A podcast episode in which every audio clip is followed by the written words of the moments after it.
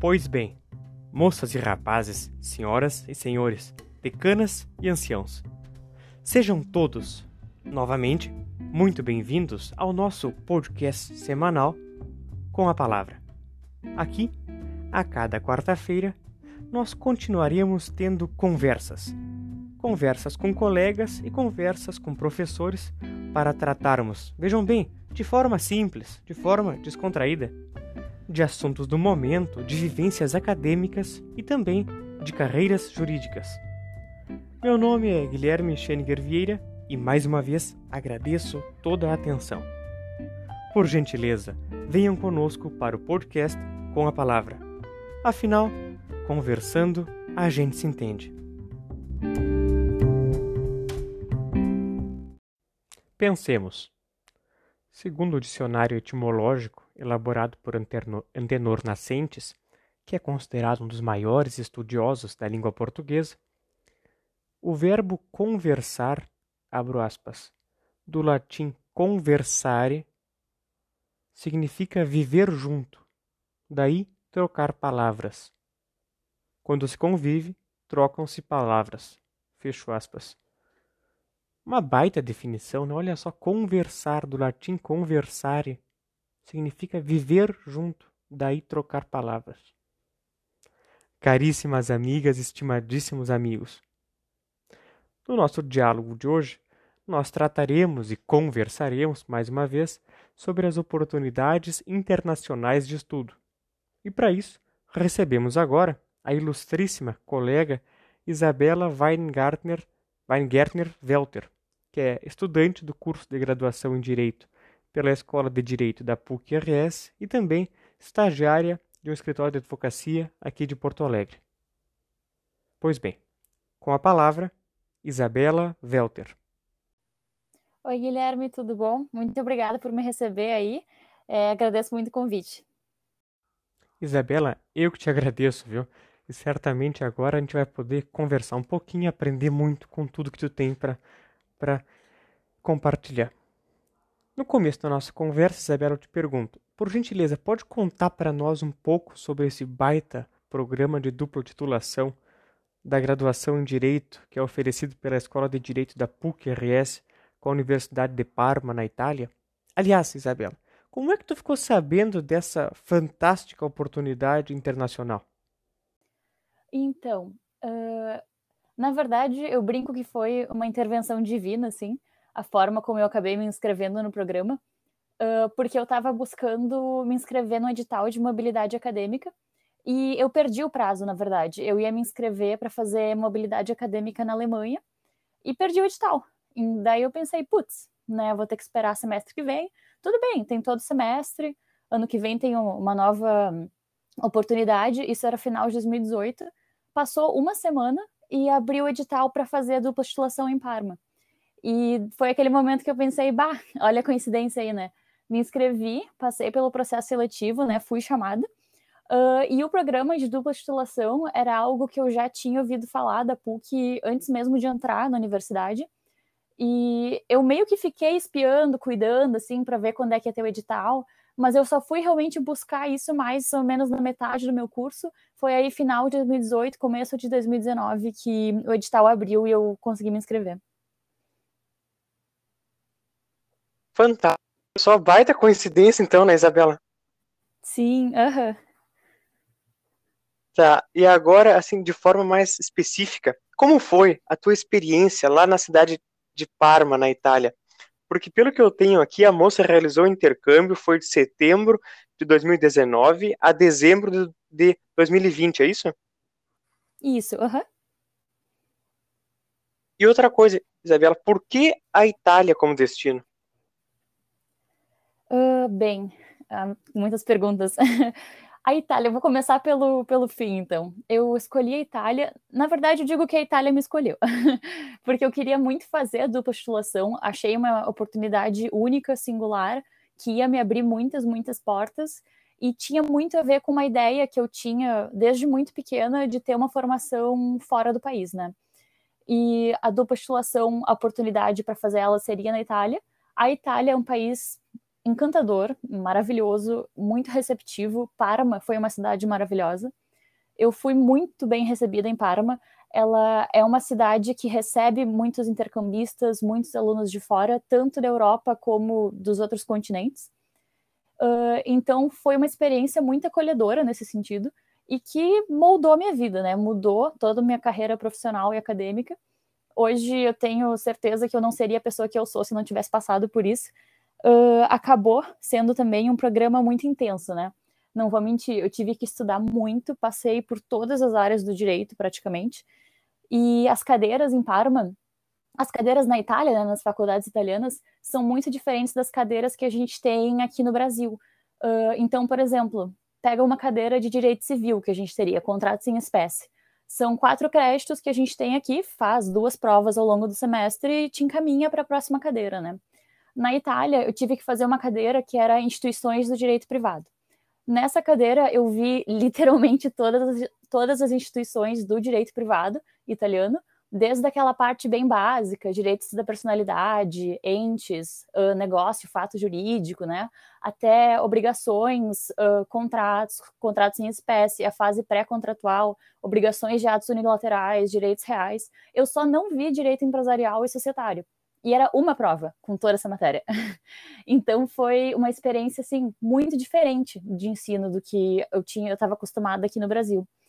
Uh, então moldou minha cabeça de uma forma muito diferente. Eu comecei a ver as coisas de uma forma mais até assim mais positiva, assim eu acho. É, eu, foi foi sensacional, foi incrível. Eu pude aprender muito, estudei horrores e eu só lamento que eu tive que interromper o período e voltar para o Brasil por conta da pandemia do Covid, né? Eu acabei tendo que finalizar o programa aqui do Brasil, mas tudo que eu pude aproveitar lá foi sensacional, as pessoas eram muito receptivas. O italiano, até a língua italiana, ela é próxima do português, né? Isso é uma coisa, eu acho que, em parte, né, não ter ido para a Alemanha, o alemão e o italiano, pra, de proximidade com o português, acho que eu nem preciso dizer, né? O alemão é um mundo de distância. E todos muito calorosas. Eu, dividi o apartamento com outras duas meninas, uma delas era grega e a outra era brasileira também. Ah, e assim, aquele tipo, experiência de filme, assim, sabe? Uh, parecia que eu estava vivendo uma realidade paralela. Os professores, o corpo docente, todos muito receptivos também. Tive aulas com, ah, com, com docentes singulares, assim, excelentes mesmo. E, nossa, eu estudei tanto. É que eu olho para trás, eu penso tudo que eu estudei, tudo que eu tive que passar. E eu vejo com muito orgulho, sabe? Foi muito difícil essa parte do estudo que eu mencionei que são cadeiras muito densas, né? Eu fiz 11 cadeiras no total sendo que cada uma dessas cadeiras era nesse nível aí de conteúdo, bastante conteúdo, né? Uh, mas, assim, é, eu tenho muito orgulho de ter conseguido passar por tudo isso, e eu acho que foi, assim, abriu minha, minha mente para outros universos, sabe? É, as provas todas elas eram orais também. Então, eu passando aqui no Brasil, prova escrita, prova objetiva, por uma prova oral, sobre toda a matéria do direito com um professor que eu nunca tinha falado na vida. Foi aquele momento, vocês estão brincando comigo, né? Eu não vou conseguir, não vou conseguir nem passar na primeira. Fui lá, passei em 11, passei em todas as 11 que eu precisava passar. E foi sensacional, assim. É, Para quem estiver buscando isso, eu super recomendo.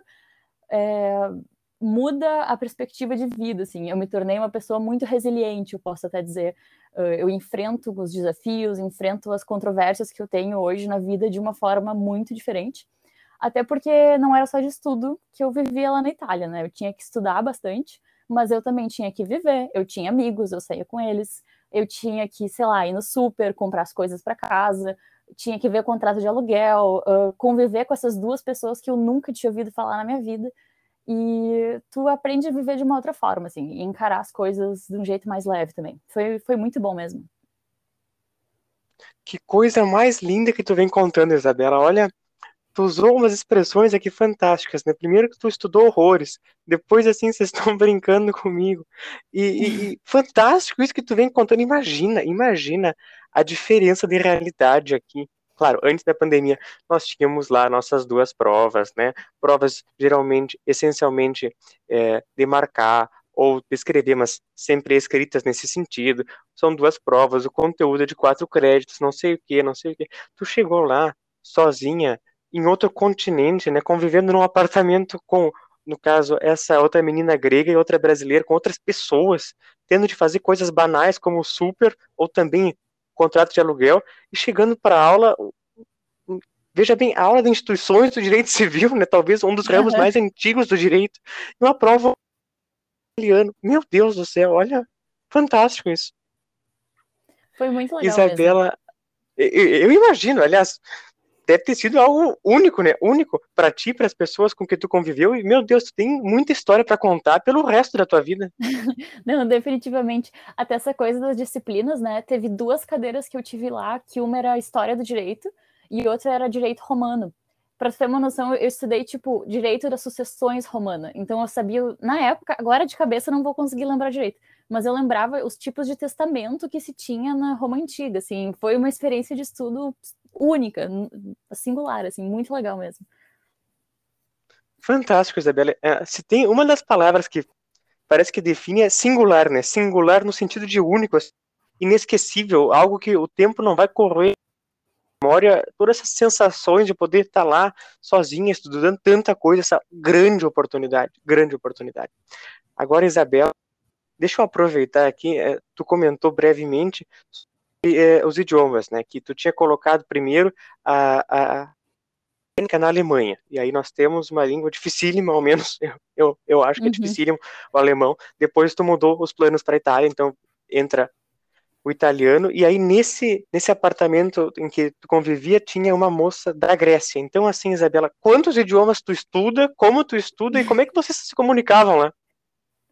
Olha, eu vou te dizer que a comunicação lá era interessante, tá? Porque eu falava, assim, eu, eu, estudei muito italiano antes de ir, então eu tava me virando bem no italiano. Eu falava inglês também. E só que a, a minha colega de casa grega, ela só falava inglês e a outra brasileira só falava italiano. Então eu era meio que o meio de comunicação das duas ali. Uh, até que chegou um ponto em que a, a, essa menina grega começou a estudar mais italiano, começou a ficar mais confortável, e a gente foi criando um esquema nosso ali mesmo, né? Incrivelmente, a gente descobriu que tenho uma outra palavra que é a mesma em grego e português. Se eu não me engano, é a palavra sola, sola do sapato, é a mesma em grego e em português.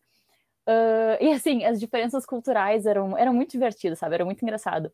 Uh, mas a gente aprendeu a se virar bem, a gente ficou bem amigas e criamos um sistema nosso ali de convivência, do tipo, dividir tarefas de casa, tudo mais. Foi bem bacana, assim, sabe? Sou bem grata às meninas por elas terem sido tão bacanas nesse sentido.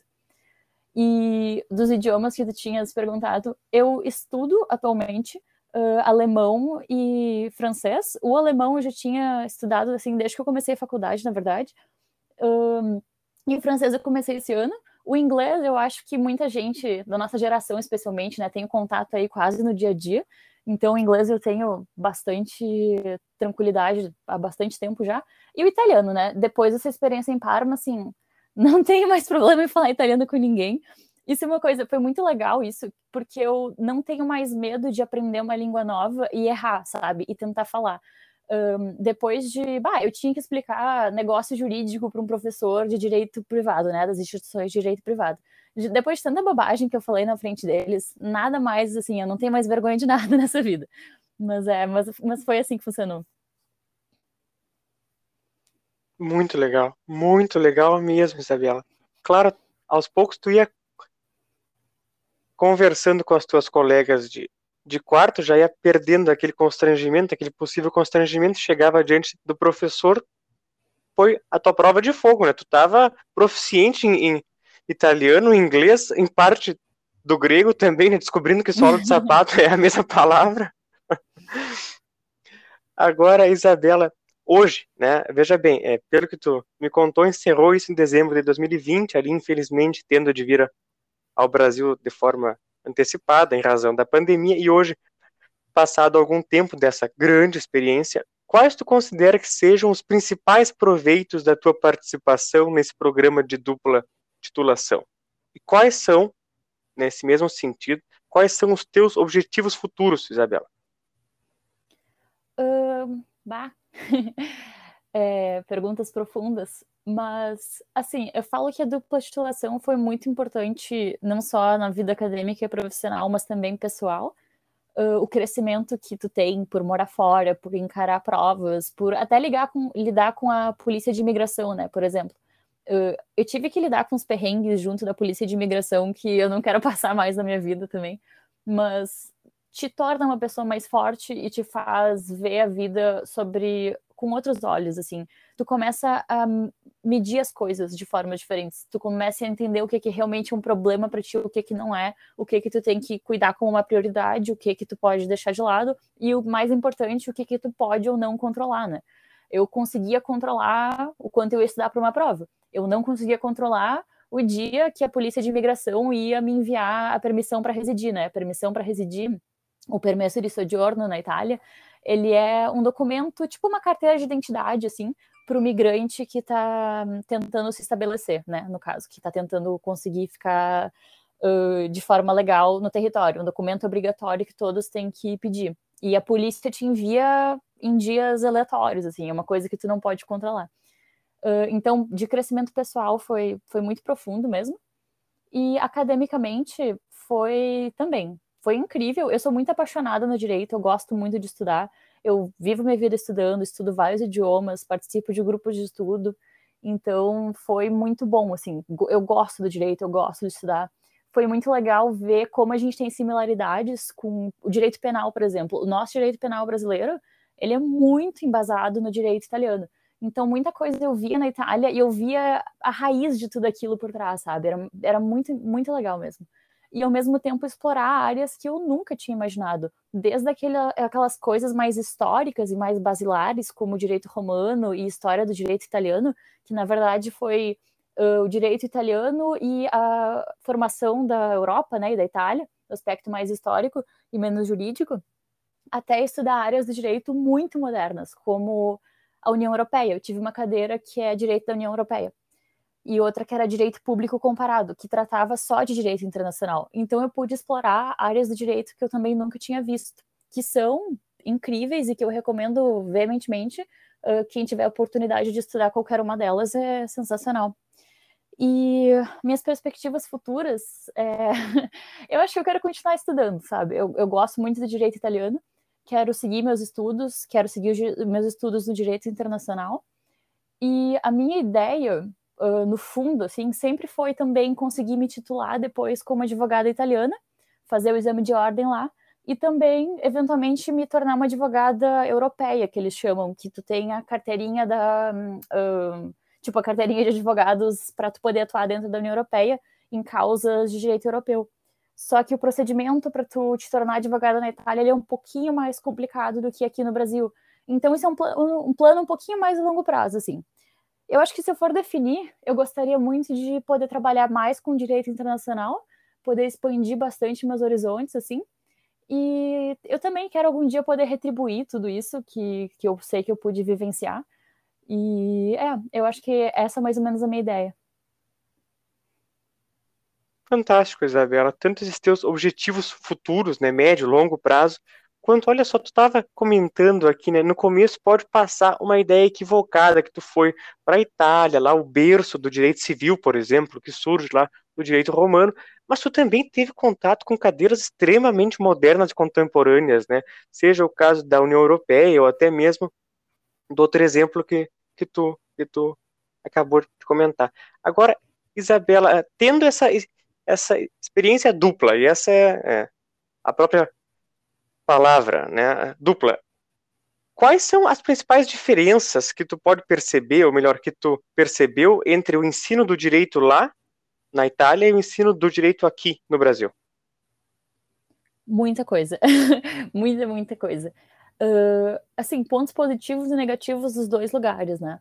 É, eu acho que é começar pelas provas podem, assim, me crucificar por isso, tá? Mas uma prova oral, é, tu aprende infinitamente mais do que uma prova escrita. E não é que eu acho que todas as provas têm que ser orais, não sei o quê. Teve uma prova que eu fiz escrita na Itália, que foi uma prova de inglês, de proficiência de inglês, assim, mas te força a estudar e te força a entender a matéria. E eu posso dizer que tem muita coisa que eu não vou mais esquecer. Ao mesmo tempo, né, prova escrita é importante para tu aprender a escrever, para tu aprender a te comunicar mas eu acho que o nosso sistema aqui no Brasil poderia ser um pouco mais rígido com relação às avaliações, para poder realmente estimular que as pessoas estudem, uh, busquem entender realmente o que está acontecendo. E é, eu acho que todo mundo deveria passar pelo menos uma vez na vida uh, por uma experiência de prova oral, porque não tem nada que se compara, sabe? E, eu, tipo, na Itália, as provas que eu fazia eram em cima de livros muito extensos. O, a, a, cadeira que eu te mencionei agora, que era de instituições de direito privado, né? Que é Istituzione di Diritto Privato, tinha o livro que eu tive que ler para a prova, tinha 1.100 páginas. Então era assim, tu lê o livro de 1.100 páginas e tu faz a prova em cima daquelas 1.100 páginas. E é uma prova oral, então tu tem que saber do que tu está falando naquelas 1.100 páginas.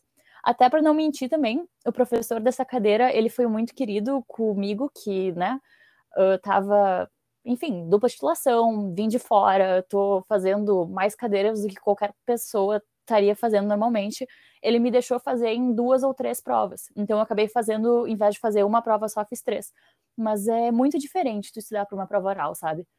E um, outra coisa, que daí eu acho que o, o nosso talvez seja um pouquinho melhor que na Itália, é que os italianos são muito teóricos. o que, que, eu quero dizer com isso? Um, os exemplos práticos mesmo da aula, assim, são eles têm um apreço muito forte à teoria, ao, ao texto da norma, a tu entender aquilo, a tu decorar artigos da lei. Às vezes tu precisava decorar artigos da lei para as provas, mas às vezes isso separava um pouquinho da realidade, assim. Por exemplo, eu estava estudando analogia e semelhanças, na, se tu pode ter uma lei penal, né, que possa ser aplicada de forma análoga, ou enfim, ou por, de forma semelhante a mais de um caso, né? É a questão, me fugiu o nome agora, mas é analogia e. Hum, me, me, fugiu assim, mas vamos pegar a questão da analogia mesmo, né? Uh, pega, e normas penais em branco, isso, tá que, que eu quero dizer com isso? Por exemplo, tu pega a lei de entorpecentes, né, que fala que tu não vai poder, que drogas é proibido comercializar ou usar, né? Essa questão da droga, ela é um termo amplo, né? Quem vai definir depois o que é droga não vai ser uh, outras ciências. Mas o meu professor, então, estava tratando dessa questão da analogia, das normas penais em branco, e na minha cabeça, a primeira coisa que veio foi a questão das drogas, até porque às vezes tem a questão de se o medicamento ele pode ser considerado análogo ali nesse meio, né? Se tu pode considerar uh, ele dentro daquela norma. E o exemplo que meu professor trouxe, que também era o exemplo do, do livro depois, depois, era se tem um legislador que proíbe que as pessoas tenham lobos em suas casas como animais domésticos, e alguém compra um dingo australiano essa norma deve ser aplicada de forma extensiva ao dingo australiano? Era essa terminologia que eu estava buscando. É, norma penal aplicada da, de forma extensiva. Peço perdão aos penalistas que me viram aí mutilar o direito penal. Mas assim, tu entende que eu quero dizer que é um exemplo muito teórico, um dingo australiano e lobos, sabe? Tu pega a questão das drogas e de medicamentos, por exemplo, que são proibidos. Tu tem aí uma questão muito mais prática da nossa realidade. Então, o direito italiano ele era muito teórico nesse sentido. E o nosso daí era um pouquinho mais prático. E é uma coisa até que eu escutei alguns alunos e alguns professores comentarem que no direito italiano, nas faculdades, né, não se busca tanto a questão da prática. Até eu tive um período de estágio lá, foi maravilhoso, foi um estágio muito, muito legal, mas que é uma coisa que os alunos buscam mais para o final do curso. Então, às vezes, fica muito distante da prática até tu estar tá quase formado, né? Uh, por outro lado, tem toda essa questão do ensino que tem um, um, carinho muito forte dentro da Itália. Os alunos são muito participativos, eles são muito engajados, eles gostam muito daquilo, e tu vê que as pessoas se preparam para as provas, para as cadeiras de formas muito diferentes, assim. Ah, e última coisa também, para não ficar te enchendo de informação aí, uh, mas uma coisa muito bacana da Itália, que eu sinto muita falta aqui, que eu acho que ia ser muito bacana mesmo, são os tutores eu estudei para quase todas as provas lá com tutores, que são alunos, uh, normalmente no último ano do curso, que são, assim, que têm notas excelentes, eles passam por um processo seletivo, e daí eles viram tutores. Então, eles ajudam alunos mais novos a estudar, a tirar dúvidas, a decorar a matéria para as provas. E foi um apoio muito forte que eu tive lá. Eu brinco que os meus únicos amigos que eu fiz lá, eles são tutores, porque eu conversei com aquelas pessoas tantas vezes, eu sei o nome de cada um deles, eu sigo eles no Instagram, sou amigas deles hoje, mas assim, é, é muito, muito bacana e é uma interação muito legal, assim. Tu consegue ter um contato com alguém que está mais avançado no curso também. Isso é uma coisa que eu sinto bastante falta. Meu Deus, Isabela, é, é maravilhoso ficar aqui ouvindo as suas histórias, as suas opiniões, as suas ideias, quanta coisa tu aprendeu lá e quanta coisa tu tá analisando agora em perspectiva comparada, né? Comparando com a nossa realidade daqui. Pá, uhum. fenomenal isso tudo, meu Deus do céu. Olha só agora, por último, é, essa noção da, dos tutores ali, antes aquele, aquela tua tua consideração sobre o ensino mais teórico e as provas orais e os livros, né? Quantas vezes a gente, de forma pecaminosa, é capaz de chegar pro professor e falar, tá, mas de qual a qual página vai cair na prova, né? E Exatamente. lá tinha um livro de 1.100 páginas, né? Olha só. Não, foi uma diferença muito grande, porque eu lembrava exatamente disso, sabe? Eu, eu me lembro de, bato, estudando por uma prova de empresarial, e eu braba porque, nossa, tinha 10 páginas, não sei o quê. E eu, eu fui para Itália e era assim, o livro mais curto que eu li tinha 220 páginas, sabe? E isso foi para uma cadeira que eu tinha que ler dois livros de 220 páginas. Então foi tipo 400 e poucas páginas que eu tive que ler. Uh, é uma diferença bem grande, assim. E, cara, é, aprender a ler rápido, de forma super aleatória, assim, mas aprender a ler rápido foi uma habilidade que eu adquiri, porque eu tinha que, tipo, calcular quantas páginas por hora eu conseguia ler para conseguir fazer a, prova a tempo, né, para poder ler o livro a tempo da prova. E, nossa, eu, eu, nunca li tanto na minha vida. Eu brinco que eu, tipo, terminei, terminei a dupla titulação, eu fiquei sem tocar num livro durante meses, porque eu tava muito saturada, não aguentava mais. Eu li tanto, tanto, tanto. Li por uma vida inteira, isso eu posso dizer.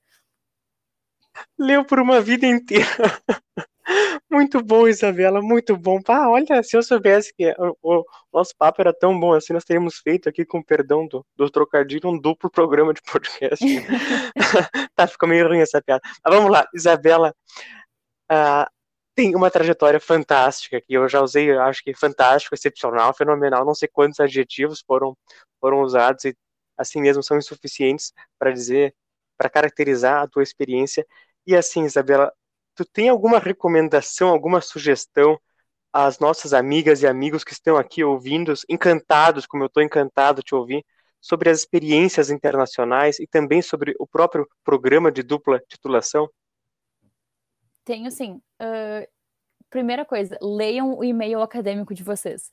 Eu juro, pode parecer uma piada, mas assim, a própria PUC e, a, enfim, né, pessoas de outras universidades aí as universidades têm muitas oportunidades promovidas por eles mesmos. Algumas têm, inclusive, bolsa, outras não têm custo nenhum. E a gente perde muita coisa porque a gente tem, ai, tem, não tenho saco de ler e-mail acadêmico, eu tenho preguiça de ler o e-mail acadêmico. Eu não, sabe, é, é vários e-mails por dia. E eu brinco com essa coisa de e-mail acadêmico porque é uma comunicação direta e tu nem precisa pesquisar no Google. A universidade está literalmente te enviando um e-mail dizendo: olha, vai ter esse evento tal no dia tal, vai ser muito bacana. E ir atrás, sabe?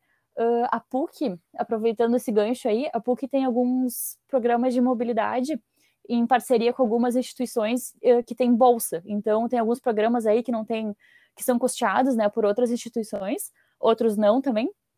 Mas, assim, a questão da mobilidade acadêmica é maravilhosa. Eu acho que todo mundo que conseguir puder buscar essa oportunidade deve buscar. Muda muito a perspectiva que a gente tem sobre o mundo, nos faz crescer muito como pessoas. E a, o setor de mobilidade acadêmica da PUC e do direito é muito atencioso, são pessoas muito, muito bacanas. Eu conversei várias vezes com o pessoal da mobilidade acadêmica e no direito, tem alguns professores que se disponibilizam a conversar conosco sobre questões de mobilidade, te ajudam a indicar uma universidade, a ver para onde tu quer seguir. Então, a gente tem um corpo docente aí super disponível. Uh, inclusive, eh, teve vários professores, assim, o professor Elton até, foi uma pessoa que me ajudou muito no programa todo de dupla titulação ele me salvou lá até quando deu a questão do Covid. Eu me lembro que de ligar para ele assim e falar: Bah, Elton, pai, eu acho que vou ter que voltar, sabe? tá dando ruim aqui. E ele me ajudou bastante. E tem outros professores também que são muito atenciosos nesse sentido. Uh, o professor um, Elias Grossman também, ele, eu sei que ele lida com essa questão da mobilidade acadêmica. E, assim, buscar esse tipo de oportunidade, ler o e-mail acadêmico, buscar editais, tá aí, sabe? Quem procura sempre consegue achar. E eu recomendo muito, assim, sempre tentar buscar esse tipo de oportunidade. Tá muito legal, muito legal mesmo, Isabela. Uh, aos poucos nesse, nesse espaço aqui que a gente foi desenvolvendo juntos do podcast, a gente pode aprendendo coisas muito diferentes com pessoas bem diferentes. Isso é muito rico, sabe? Hoje a gente está conhecendo um pouco mais de ti, conhecendo um pouco mais sobre a tua experiência. E isso, aliado a tantas outras experiências, tantos outros aprendizados e conversas aqui que a gente vai reunindo ao longo do podcast, a gente, a gente constata que a universidade, no sentido próprio da palavra, universal mesmo. Hoje tu comentou de forma específica mobilidade acadêmica. Fiquem atentos ao e-mail acadêmico, fiquem de olho nos editais, assim, assim, assado, e olha só como isso está sendo relevante na tua vida, né? Mais de uma vez tu comentou aqui, olha, isso moldou a minha cabeça, eu não seria a mesma sem essa oportunidade, e fantástico, porque isso vai estar tá marcando a Isabela de amanhã, a Isabela de hoje e sucessivamente a Isabela de amanhã. Parabéns, parabéns. Obrigada. E, e, realmente, eu friso bastante assim, busquem essas oportunidades. Às vezes a gente acha que não vai dar nada, sabe? É, pegando outro exemplo aí aleatório, mas a maratona de inovação que a PUC fez, eu não ia participar, mas eu tive alguns professores que nos estimularam. Eles falaram que iam dar ponto extra, ou enfim, né? Falaram muito bem. Daí eu pensei, tá, vou lá fazer. E eu fiz, eu entrei, foi muito legal. Eu não, eu não consigo descrever o quão bacana foi. Eu, um, o time uh, que a gente acabou formando foi super dedicado, a gente conseguiu ganhar um destaque, assim, e a gente tá pensando em tirar essa ideia do papel depois. Então, assim, ainda que vocês estejam um pouco céticos, siga, tenta, tenta, sabe? Aquela coisa, se promete que, bah, uma vez ao ano, pelo menos, eu vou tentar ir participar de algum evento. Vale bastante a pena. Maravilha, maravilha. Olha só, agora no final uma pincelada sobre a maratona de inovação para nós percebermos, né, como a Isabela é aberta a novas ideias e mais do que isso é comprometida com as novas ideias. Isabela, parabéns por tudo, assim, sei lá, acho que não consigo definir aqui, mas parabéns, parabéns, é isso que eu quero dizer. Obrigada. É, uma pessoa fantástica, com muita história para contar, com coisas maravilhosas, com passagens interessantíssimas.